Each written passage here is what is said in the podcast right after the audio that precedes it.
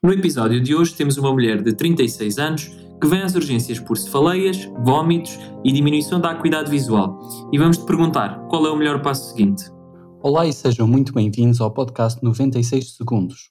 Somos um podcast de educação médica português onde discutimos casos clínicos em tempo real. Hoje vamos discutir um caso adaptado do Online Med pelo Daniel Caseiro. Temos connosco o Daniel, assim como o Eduardo Ribeiro e o Afonso Cabrita, que são membros da equipa MedApprentice e vão responder. Convido desde já a visitar o site medapprentice.com, onde poderás ler uma explicação mais completa deste caso clínico. Olá Daniel, obrigado por estares connosco. Queres ler o caso clínico? Claro, vamos lá a isso então. Então, uh, temos uma mulher de 36 anos de idade que vem às urgências por cefaleias, vômitos e diminuição da acuidade visual com início há 12 horas e em rápido agravamento. A doente estava em casa a descansar quando a dor começou e a intensidade da dor é agora 7 em 10. Tem antecedentes de doença de refluxo gastroesofágico desde há 6 meses, medicada com omeprazol. Não tem história de hipertensão nem de doença renal crónica.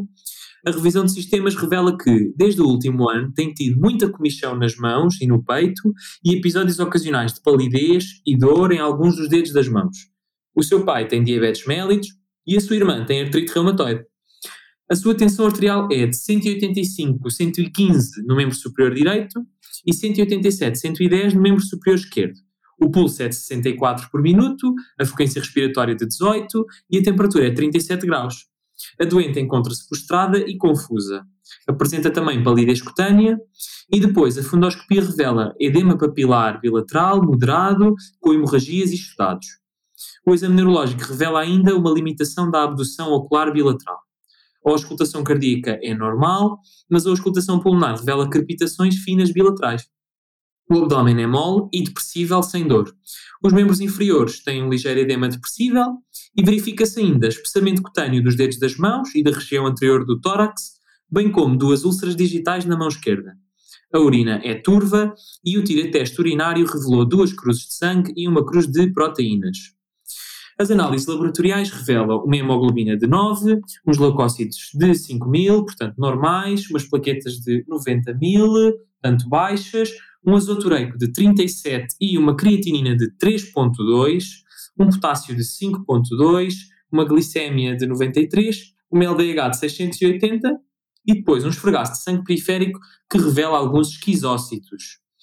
Foi administrado laptalol enquanto decorria um estudo complementar adicional. Uh, o exame de urina revela uma proteinúria ligeira, com escassos cilindros granulares. A ecografia renal não tem alterações do parênquima nem hidronefrose. O ecodoppler renal não tem alterações. E o raio-x tórax não apresentava congestão. Por fim, a ataque cranioencefálica não revelou a presença de hemorragia aguda. Então, tendo em conta este caso clínico, eu pergunto qual dos seguintes é o próximo passo mais adequado?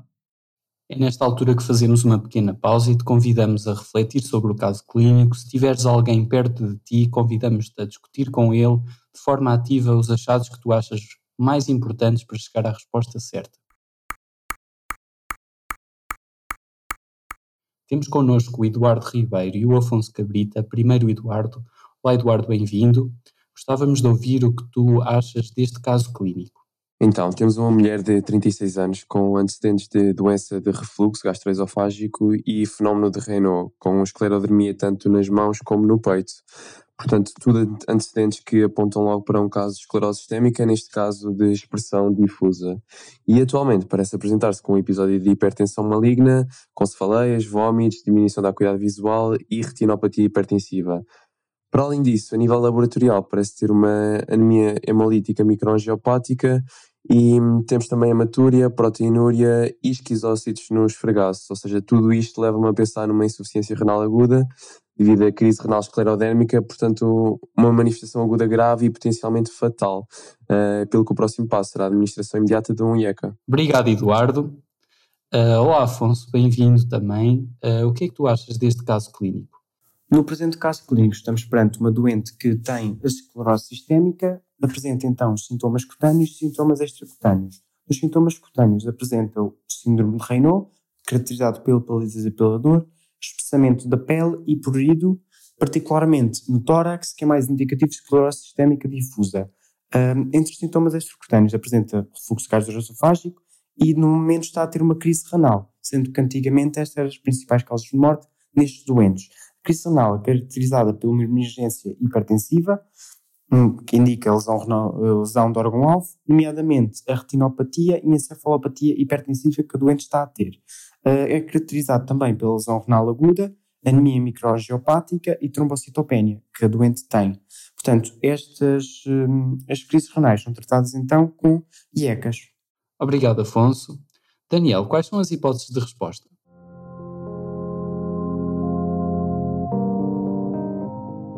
Então, as hipóteses de resposta são: hipótese A, doseamento de ADAM-TS13. Hipótese B, doseamento de anticorpos antinucleares. Hipótese C, doseamento de anticorpos anti-RNA polimerase 3. Hipótese D, biópsia renal. Hipótese E, administração de captopril. Hipótese F, administração de corticoide. Hipótese G, administração de furosemida.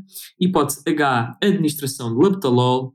Hipótese I, administração de nitroprusiato. Ou hipótese J, plasmaferese.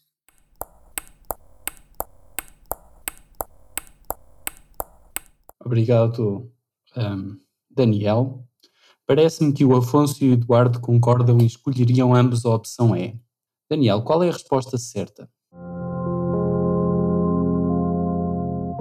Então, a resposta certa é, efetivamente, a resposta é administração de captopril. Ok, Daniel. Esta doente estava a precisar de um IECA. Mas por que era essa a resposta certa? Então, uh, em primeiro lugar, temos que ver que temos aqui uma doente com uh, uma tensão arterial sistólica superior a 180, com sinal de uh, lesão de órgão-alvo, neste caso uma encefalopatia hipertensiva, uma lesão renal aguda e ainda uma anemia hemolítica microangiopática, e, portanto, tendo isto em conta, esta doente terá uma emergência hipertensiva. E aqui perguntam-nos qual é que é o próximo passo. Portanto, nós devemos ficar preocupados não com o valor da tensão em si, mas sim com a causa que, que estamos a suspeitar. E perante uma emergência hipertensiva, temos de começar a baixar a tensão arterial, embora gradualmente, e neste caso deram leptalol, uh, e depois disso fizemos o estudo adicional uh, para perceber o mais rapidamente possível a causa subjacente para expeditar o tratamento dirigido e adequado. Precisamente, Daniel, só enfatizar uma coisa é lesão aguda de órgão-alvo, porque o doente pode já ter hipertensão crónica ou diabetes e ter uma encefalopatia ou uma retinopatia crónica no contexto de outras doenças. Aqui numa emergência nós temos de ter evidência aguda. Nesta mulher jovem com lesão renal aguda, não existe uma probabilidade, por pequena que seja, de ter uma displasia fibromuscular e estarmos a agravar a lesão renal com um captopril, Daniel?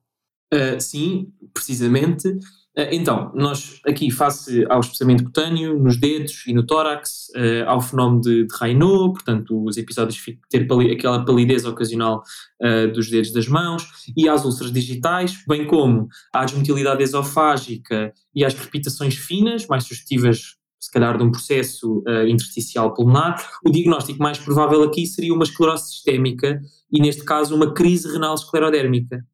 Uh, e pronto, em relação ao que disseste uh, da estenose da artéria renal, João, portanto, precisamente para, para excluir essa, essa possibilidade, foi uh, realizado o ecodoppler renal que veio sem alterações. Claro que, pronto, existem outros exames que podem ser utilizados para, para diagnóstico de displasia, nomeadamente uma angiotac, mas aqui no contexto da urgência acabou por se realizar o ecodoppler que não teve alterações.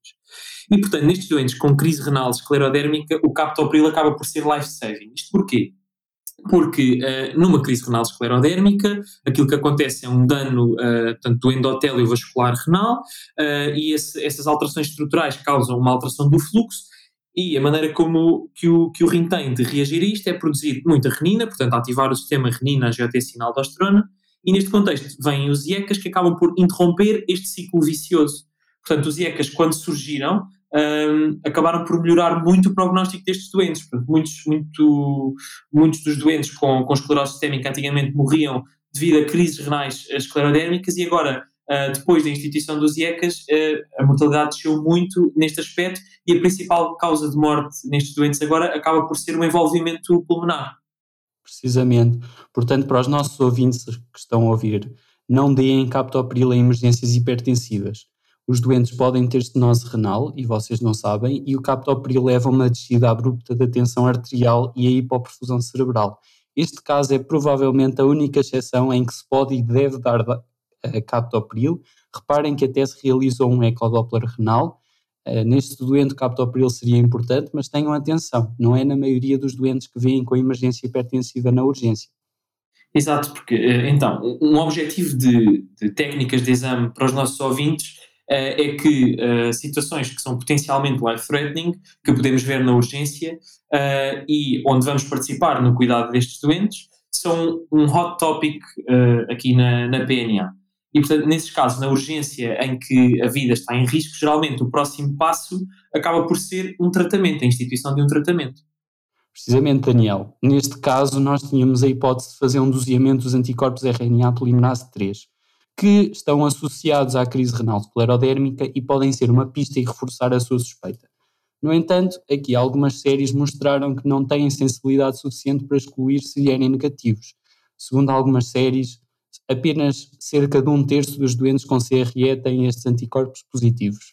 Por isso, se vierem negativos, isso não vai aliviar a necessidade do tratamento. Vamos fazer o tratamento de qualquer das formas.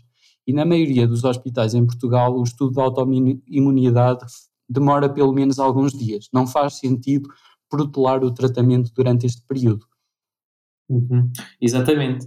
Uh, depois, aqui, uh, neste caso clínico, tínhamos também um diagnóstico diferencial importante com a PTT, portanto, a púrpura trombótica trombocitopénica. Isto porquê? Porque também tem, uh, também cursa com anemia hemolítica microangiopática, com lesão renal aguda, com trombocitopénia, mas que acaba por ter um mecanismo totalmente diferente. Exatamente, Daniel. A PTT é mediada por anticorpos e, face a essa suspeita, devemos iniciar plasmafrese e corticoides se este doente, esta doente, não tivesse qualquer sinal ou sintoma de de, de esclerose sistémica, face à evidência que temos, não vamos dar plasmafrese porque não tem benefício na CRE e os corticoides podem até ser um precipitante e agravar a lesão renal aguda e a hipertensão. Exatamente, isto acaba por ser também um objetivo educacional secundário, mas igualmente importante. Para os nossos ouvintes, em doentes com esclerose sistémica e principalmente com uma suspeita de crise renal esclerodérmica, não deem corticoides. Precisamente, Daniel. Assim uh, concluímos a, discussão deste caso. Para os nossos ouvintes, não se esqueçam de visitar o nosso site. Obrigado e até à próxima. Um abraço a todos e bom estudo para a PNA.